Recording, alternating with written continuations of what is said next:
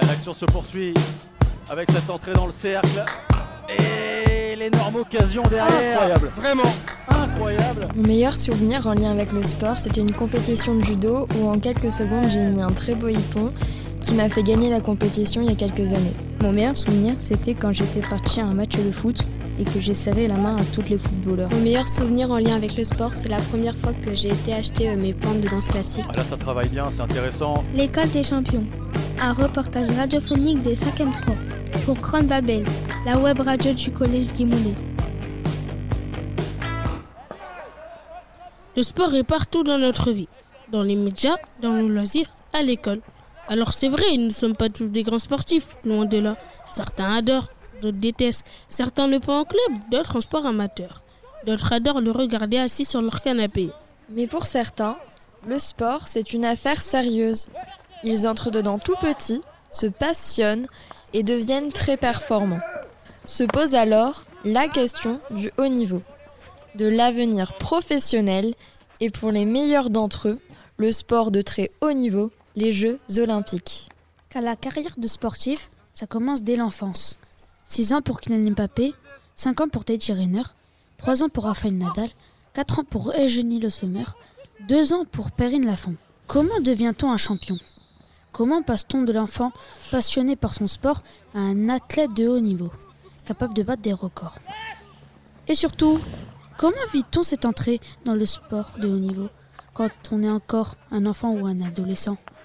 Pour répondre à ces questions, il faut se rendre dans ce qu'on appelle un centre de formation, un endroit où les meilleurs jeunes sportifs sont repérés, entraînés et préparés au niveau. Nous, les 5e 3 du collège Guy Mollet à l'Homme, nous nous sommes rendus au Krebs de Wattignies pour essayer de comprendre comment se fabriquent les jeunes champions. Depuis 1962, le Krebs, centre de ressources d'expertise et de performance sportive, accueille différents centres de formation et de pôle espoir dans sept différentes disciplines hockey, escrime, volley, lutte, tennis de table, tir sportif et même du basket. Lors de ce reportage, nous avons interrogé différentes personnes, jeunes sportifs, bien sûr, mais aussi entraîneurs, préparateurs physiques ou encore personnel de santé et psychologues. Notre but, comprendre comment concilier enfance et formation à la haute performance sportive. L'école des champions.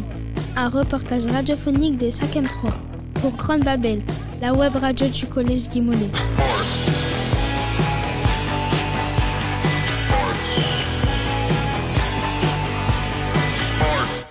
Tout d'abord, qui sont ces jeunes sportifs? Quel âge ont-ils? Euh, je m'appelle Aristide, j'ai 16 ans, donc euh, là c'est ma deuxième année euh, au Krebs de Wattignies. Ah, je m'appelle Liam Mouchoir, je suis en sixième et je fais du tennis de table. Euh, bah, je m'appelle Yann Ochard, je suis en troisième et puis je fais du tennis de table. Euh, bonjour, moi je m'appelle Shaheen, je suis au Krebs depuis un an, je suis en cinquième. Eh oui, ce sont des collégiens comme nous. Et certains intègrent le CREPS dès la sixième. D'autres ont déjà un petit parcours dans d'autres centres de formation. Bonjour, je m'appelle Faustine Geniez. Euh, j'ai commencé l'escrime à 4 ans. Donc je suis rentrée tout d'abord au, au CREFED, au Centre régional de formation à Douai. Euh, L'année dernière, j'étais au Pôle France de Bordeaux, donc c'était au Krebs de Bordeaux, et euh, celui-ci a déménagé au Krebs de Wattignies, donc maintenant je suis au Krebs depuis un an. Donc je suis encore au lycée, je suis en terminale, je passe mon bac, et donc j'essaie au mieux de gérer mon double cursus scolaire et sportif. Comment ont-ils choisi leur sport? Euh, parce que j'étais petit, mon grand frère il faisait du tennis de table et je voulais en faire. Euh, bah, parce que bah, mon père, quand euh, bah, il fait du ping aussi, du coup bah, j'ai voulu le suivre. Et voilà. Pourquoi avoir choisi le hockey sur gazon? Euh, bah, moi mes parents en faisaient déjà, et donc euh, bah, depuis tout petit euh, j'ai directement fait du hockey sur gazon et j'ai vraiment accroché. Et euh, du coup euh, j'ai continué et là j'en suis là aujourd'hui. Le sport de haut niveau, c'est une histoire de famille, on dirait. Il y a souvent un parent qui joue le rôle de modèle, qui pousse, encourage et qui parfois a déjà lui-même l'expérience du haut niveau. Mais il y a des exceptions. Pourquoi avoir choisi le- l'escrime? Euh, bah, en fait, j'en ai vu euh, euh, quand j'étais petite au JO. Ça m'a beaucoup, euh, enfin, ça m'a donné envie d'en faire, et donc euh, je me suis lancée, j'ai essayé, et ça m'a beaucoup plu, donc j'ai continué.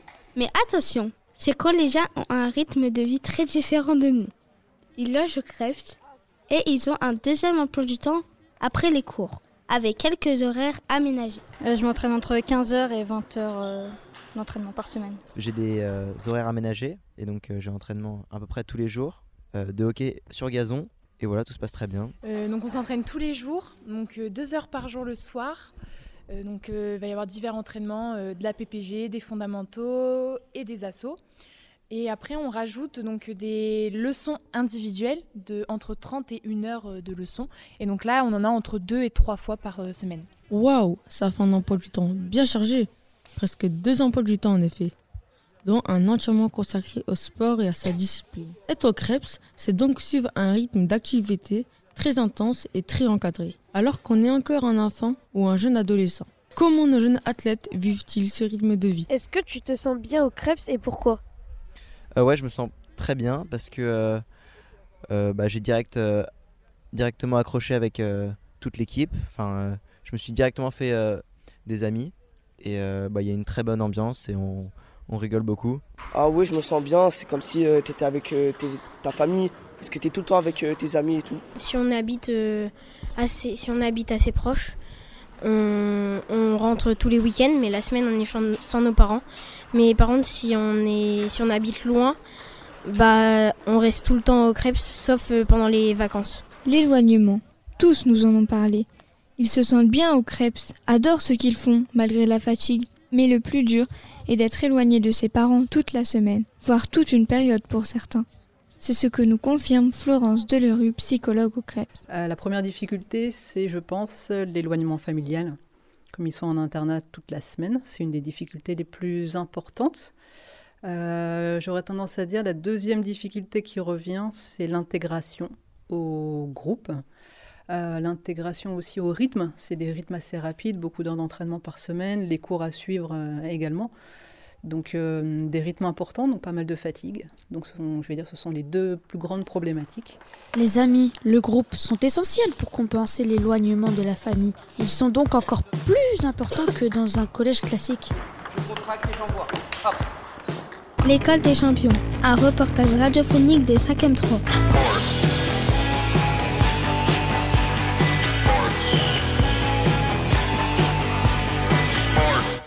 Intégrer un centre de formation comme le CREPS, c'est donc accepter une vie très organisée, beaucoup de travail et beaucoup de contraintes. Et pour cause, nos jeunes champions visent l'excellence dans leur domaine. Léana, par exemple, est dans le top 10 européen des moins de 15 ans et participe régulièrement à des tournois internationaux. Elle est notamment arrivée en demi-finale des Youth Contenders en avril dernier. Car le but du CREPS est bien de préparer les jeunes sportifs repérés au haut niveau. Et là, on change de monde on a vu que cela impliquait un gros volume d'entraînement. Mais il ne suffit pas de consacrer beaucoup de temps à sa discipline pour entrer dans la haute performance. Il faut cibler son travail, travailler des gestes précis, se donner des objectifs personnels. C'est le rôle des gens qui encadrent le jeune sportif. L'entraîneur, mais aussi le préparateur physique et le préparateur mental. Comment devenir un jeune athlète complet et ultra performant? C'est d'abord travailler ses qualités physiques, comme nous l'explique Antoine Delcouf, préparateur physique. Les différents sports vont avoir différentes dimensions physiques. Ici, par exemple, un pongiste va avoir des qualités de gainage, des déplacements latéraux qui sont plus importantes. Un hockeyeur va avoir des qualités d'accélération et de vitesse et de force à avoir. En fait, tout dépend de l'activité physique. Après, le mental, c'est malheureusement pas notre dimension. On a des préparateurs mentaux qui sont ici directement. Mais si tu veux, quand tu veux réussir dans le haut niveau, moi par exemple, j'étais en centre de formation jeune, bah, tu as intérêt à aimer ton activité, à aimer ça, à aimer pratiquer. Et euh, il y a ce côté un petit peu aimer à se faire mal aussi qui est important. Parce que nous, on a un peu un rôle de bourreau euh, quand on est préparateur physique. On va avoir tendance à chercher à faire mal, entre guillemets, pour euh, progresser. Quand tu dis de dépasser ses limites, ben, c'est se faire mal. Si tu te fais pas mal en général, c'est là que tu vas pas progresser. Et du coup, c'est cet aspect un peu là qui, comme je disais, apprend à se faire mal. Cependant, Antoine nous précise que le but de son travail au Krebs n'est pas juste de fabriquer des machines de guerre. Nous ici, euh, sur des séances, on essaye de, faire ça parfois sous forme de jeu. On essaye de faire des concours, des relais en vélo. Des... Par exemple, tout à l'heure, après, on, fait une séance à haute intensité sur le hockey. Et l'idée, c'est que euh, bah, le but, c'est de répéter le plus de sprints sur un match. Et l'équipe qui va répéter le moins de sprints bah, aura une punition. Et c'est comme ça qu'on va essayer de, rendre ça un peu plus agréable que juste bêtement faire des sprints. Euh, qui vont fatiguer, qui vont moins passer mentalement et ce sera un peu plus moins redondant. Il euh, faut faire comprendre aux sportifs leur progrès. Moi, j'essaye en général de faire euh, des tests assez réguliers sur pôles que je, que je suis. Et euh, dans l'idée, ben, c'est souvent tous les 1-2 mois leur faire montrer qu'ils ont progressé soit en endurance, soit en force, soit en puissance, soit en détente. Et il y a cet aspect motivationnel qui fait comprendre que ben, on est là, on souffre, mais on progresse, on se sent mieux sur le terrain, on se sent mieux en musculation, on se sent mieux sur les séances de course. C'est vraiment cet aspect-là, euh, faire comprendre aux, aux jeunes sportifs qu'on n'est pas là juste pour leur crier dessus, leur faire mal, mais vraiment on, est là pour les faire progresser et on leur montre que au-delà, euh, même si on n'est pas spécialiste dans le sport, ben, nous sur la dimension athlétique, on montre qu'ils sautent plus haut, ils vont plus vite, ils sont plus forts, etc. etc. Le Krebs reste donc bien une école. Et l'idée est de préparer à la haute intensité. Montrer au jeune sportif ce qu'il attend s'il veut se consacrer au haut niveau, sans pour autant l'optimiser.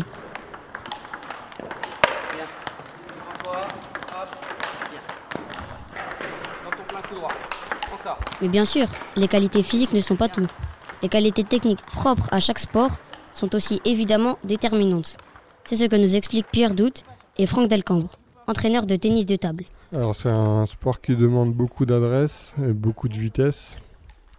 C'est un sport vraiment, vraiment complet où tous les types de tous les profils physiques peuvent performer, mais euh, la vitesse est vraiment euh, prépondérante dans, dans le tennis de table.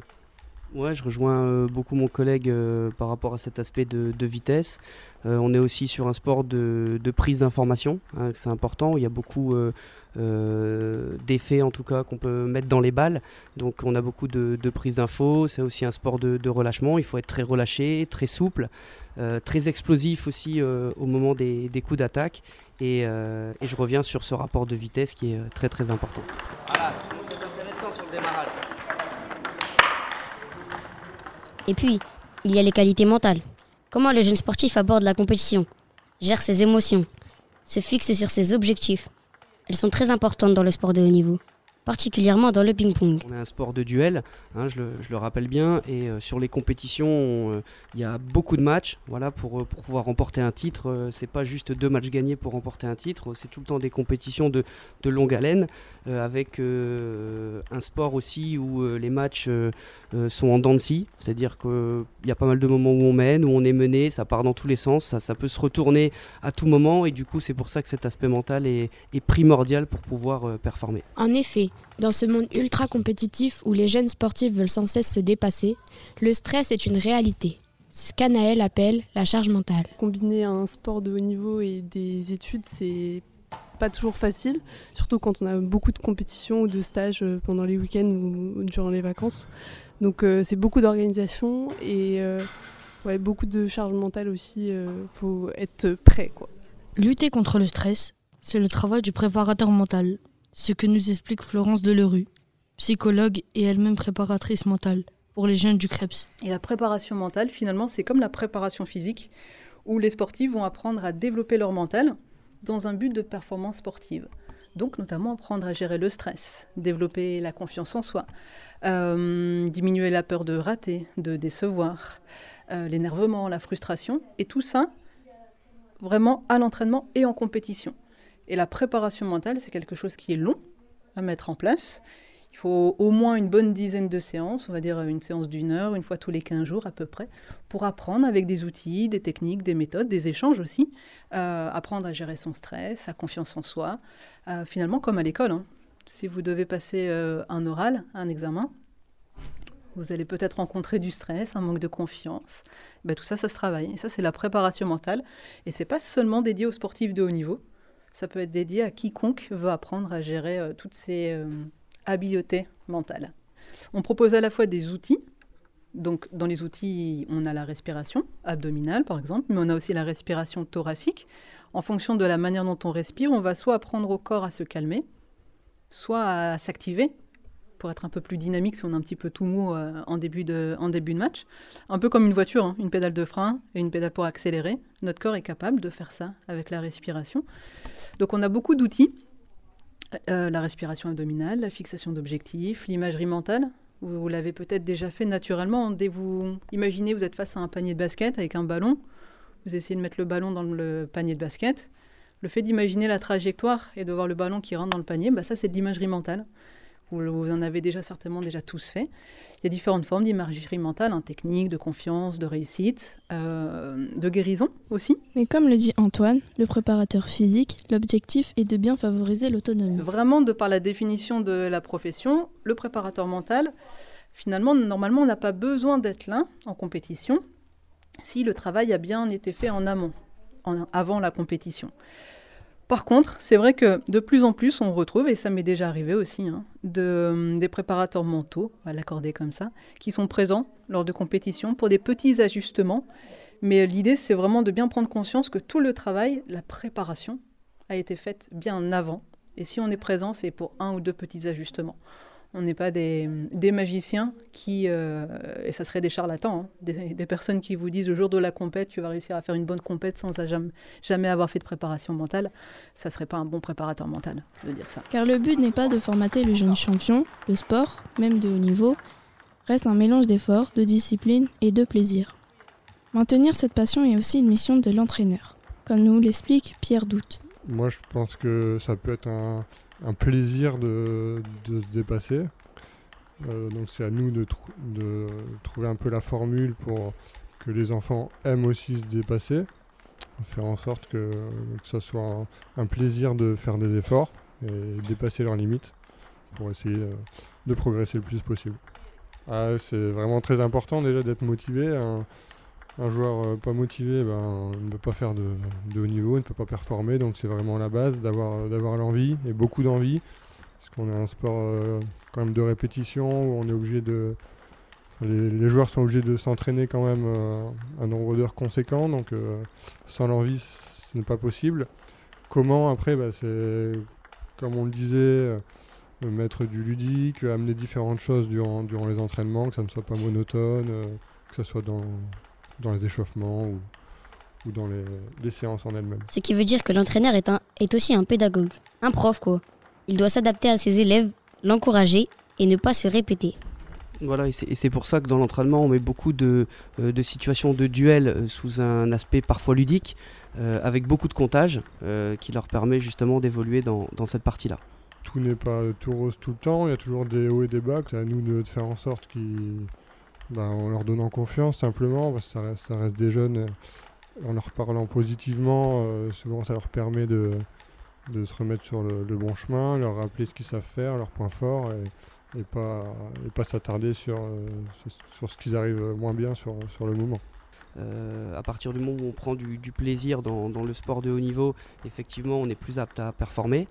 Euh, et sur cet aspect, euh, encore une fois, plaisir à des moments donnés, quand on a un petit peu, on va dire, le verre un peu trop plein, euh, ça nous arrive parfois de les sortir un petit peu de l'activité, voilà, en partir sur un petit peu de sport co, sur un peu, un peu d'autres choses, pour ensuite repartir sur du bon pied. Mon meilleur souvenir en lien avec le sport, c'est quand j'ai fait mon stage au centre de formation du RC Lens qui a duré une semaine. Euh, mon pire souvenir en lien avec le sport, euh, c'était quand j'ai fait un essai de foot et que je me suis fait mal à la jambe et du coup, ben, je pouvais plus en faire. Mon meilleur souvenir en lien avec le sport, c'est l'année dernière, nous avons fait contre notre classe un, une partie de handball et nous avons gagné. C'était incroyable et c'était drôle. Mon pire souvenir en lien avec le sport, c'est quand en judo, j'avais perdu tous mes matchs à cause d'une blessure à la jambe. L'école des champions un reportage radiophonique des 5e 3 pour Grande Babel, la web radio du collège Guy Mollet.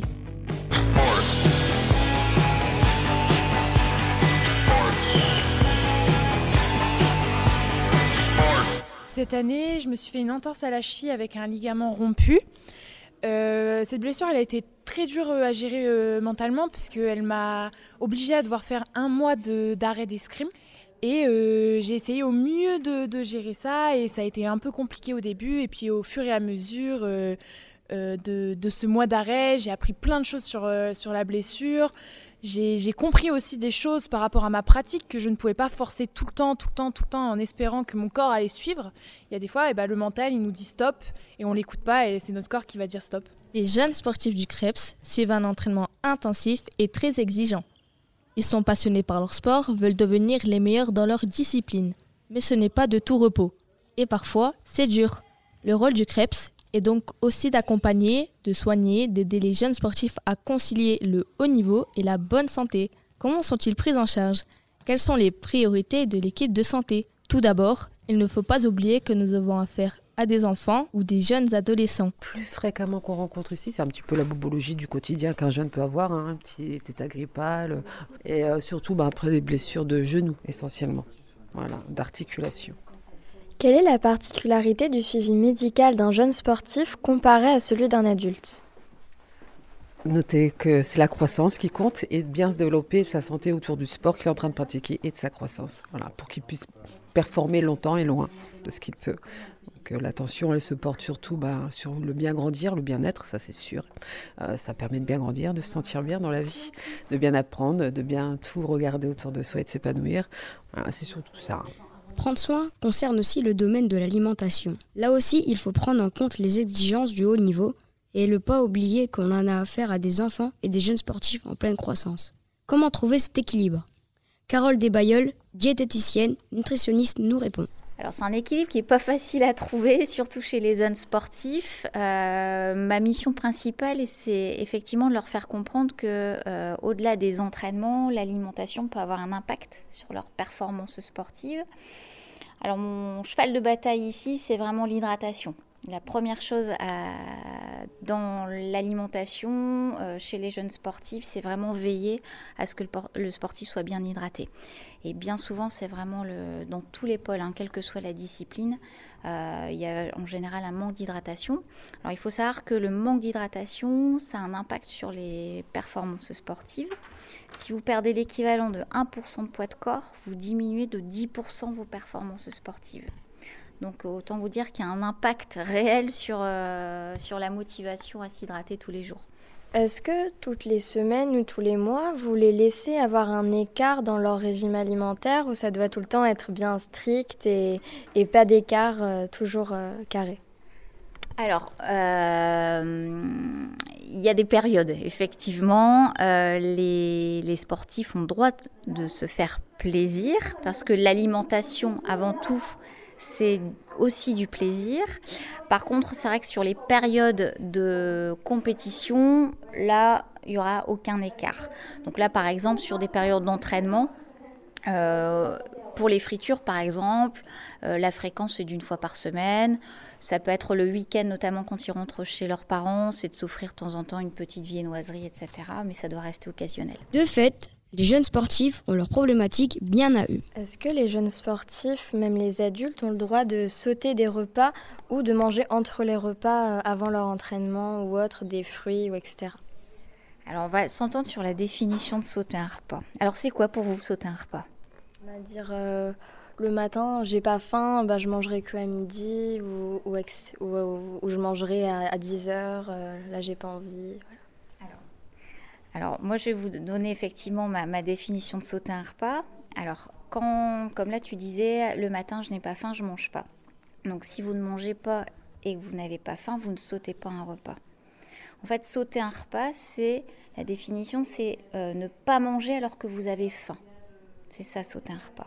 Comme le grignotage, le grignotage, c'est manger sans faim. C'est pas parce qu'on va manger à 16 heures euh, que ça va être du grignotage. Si vous avez faim, il faut manger, à condition de bien savoir reconnaître sa faim. Alors chez le jeune sportif, c'est un petit peu compliqué parce que surtout ici, comme ils ont quand même euh, ils ont des entraînements bi-quotidiens, euh, c'est compliqué de leur dire de ne pas manger le matin s'ils n'ont pas faim.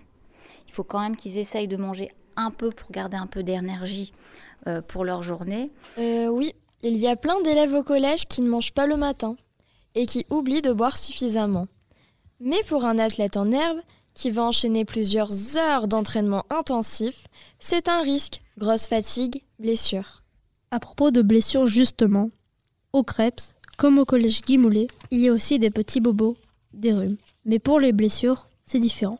Contrairement à un collégien classique, la blessure a des conséquences très importantes pour le jeune sportif de haut niveau. Tout d'abord, la question pour lui n'est pas seulement de guérir ou de récupérer, il doit retrouver au plus vite les meilleures performances possibles. C'est ce que l'on appelle la réathlétisation. Euh, la quoi? La réathlétisation? C'est quoi ça? Quand il y a un problème de santé, on va voir le kiné pour qu'il remuse, qu'il retende bien tous les, tous, tous les tenants du sang pour bien euh, se remuscler comme il faut euh, pour le, le, jeune.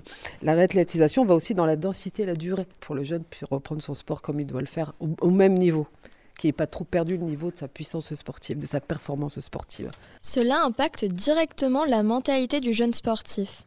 Et pour prendre soin de lui, il faut savoir être vigilant. Alors, vigilant à ce qu'il ne dit pas ou ce qu'il veut couvrir? Parce que la différence du standard du jeune qui aime prendre, prendre soin de lui, lui, il va vouloir faire son sport à tout prix. Donc, il y a des choses qu'il va peut-être pas dire dans les blessures ou les douleurs. Il va quand même aller se faire son sport alors que peut-être la plupart n'iraient pas. Euh, donc c'est surtout ça, ce qu'il dit pas derrière et un suivi systématique, comme tout jeune qui va peut-être pas faire attention, se sentir bien, puis du coup on fonce. Et pourquoi il se blesse? Parce que des fois, il y a des blessures qui sont un petit peu pas anodines. En effet, une blessure longue, comme nous l'explique Faustine, oblige le jeune sportif à renoncer à des rêves, des objectifs importants et se prive de son activité favorite pendant plusieurs mois. Pas étonnant que tous en aient peur et que certains aient tendance à le cacher. L'école des champions, un reportage radiophonique des 5e 3. Mon meilleur souvenir en lien avec le sport, c'est la semaine sport et santé parce qu'on pouvait bouger et on était libre. Mon pire souvenir en lien avec le sport, c'est quand j'ai joué un match de foot et je me suis tordu la cheville. Mon meilleur souvenir en lien avec le sport, c'est quand j'ai été accepté au club de foot Lambersart quand j'avais 6 ans.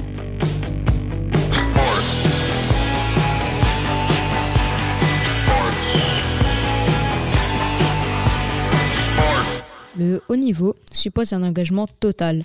Le sport reste une passion, mais il y a beaucoup de travail, de pression. Il est indispensable d'accompagner les jeunes sportifs et de prendre soin de leur bien-être. Mais ce bien-être est autant mental que physique. Florence Delrue, psychologue du sport, nous explique l'importance de cet aspect dans le quotidien des jeunes du CREPS. Il y a deux axes finalement en psychologie du sport pour des sportifs de haut niveau.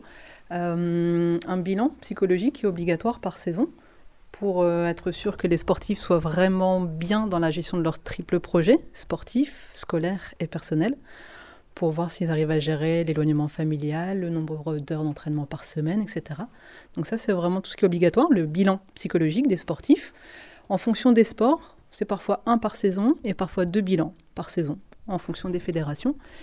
Et euh, deuxième axe de la psychologie du sport, c'est tout ce qui est suivi psychologique des sportifs les accompagner au quotidien pour qu'ils soient bien dans, dans leur tête, pour être bien dans leur basket. D'ailleurs, bien-être physique et mental sont souvent liés. Il euh, y a une corrélation, un lien important entre d'une part les sportifs qui sont blessés et les difficultés psychologiques qu'ils euh, rencontrent. Euh, ce qui veut dire qu'il y a pas mal de jeunes qui ont des difficultés, par exemple scolaires, familiales, personnelles, euh, la pression aussi sportive, avec l'obligation de résultats, etc. Euh, ça génère des tensions. Qui dit tension dit souvent tendinite. C'est une des blessures qu'on retrouve euh, fréquemment chez les personnes qui sont extrêmement tendues. et donc c'est une des pathologies finalement assez fréquentes chez les sportifs de haut niveau. Comme dans la gestion du stress, l'importance selon elle est de permettre aux jeunes sportifs de se centrer, de comprendre et d'être autonome. Souvent, ce qui nous stresse, c'est le futur, c'est l'enjeu, c'est l'importance du résultat, la peur de perdre, l'envie de gagner. Et ça, c'est dans le futur. Donc en fait, si on arrive à expliquer aux sportifs ce qu'est le stress, euh, c'est de comprendre que le stress, il arrive quand on ne se centre pas sur soi-même. On se centre sur le résultat final, sur le futur, comme si vous, à l'école, vous vous dites euh, j'ai envie d'avoir 19 sur 20 à mon interro, vous vous concentrez sur il faut que j'ai 19, ou euh, faut pas que je devienne tout rouge, ça, ça fait stresser. Par contre, si vous vous concentrez sur vous, en vous disant euh, reste calme, tu as révisé, tu sais le faire, respire, tranquille, ça va le faire. Voilà, naturellement, votre stress va diminuer. L'école des champions, un reportage radiophonique des 5e 3 pour Grande Babel, la web radio du collège Guimolet. Le sport pour moi, honnêtement, qu'il soit de haut niveau, de très haut niveau ou de sport amateur, pour moi, ce sont exactement les mêmes valeurs. En tout cas, moi, c'est ce qui me tient à cœur, clairement. Je parlais de bien-être, de performance. C'est dire que les valeurs pour moi de, du sport, c'est euh, bien vivre ensemble, en fait. C'est euh, être capable de s'épanouir dans un domaine, qui est le domaine du sport, avec le, le respect, l'honnêteté, l'humilité, la bienveillance. Moi, ce sont en tout cas les valeurs qui, qui tournent autour du sport. Qu'on joue au football en district un dimanche matin ou qu'on fasse les Jeux Olympiques euh, à Paris en 2024. En réalisant ce reportage, nous avons compris qu'un centre de formation, ce n'est pas une simple usine à champions. Son but est avant tout de proposer une formation qui prépare un avenir sportif, quel qu'il soit. Pour certains, ce sera le haut niveau et la carrière pro. Pour d'autres, ce sera des parcours de vie où le sport reste un plaisir et une activité porteuse de valeur. Et si le sport était à grandir, comme l'école finalement? C'était l'école des champions, un reportage radiophonique des 5e 3 pour Grande Babel, la web radio du collège Guy. Un grand merci à Victor Barral Humuin, responsable communication du CREPS. Un grand merci au personnel et aux jeunes sportifs interviewés lors de ce reportage. Un grand merci à nos professeurs, Monsieur Gervais, Monsieur Oliver, Madame Clément et Monsieur Durando. Un grand merci aussi à Selma. Un grand merci enfin à Arnaud Darras de RPL pour son aide indispensable. A bientôt sur Grande Babel et surtout restez curieux. Grande Babel.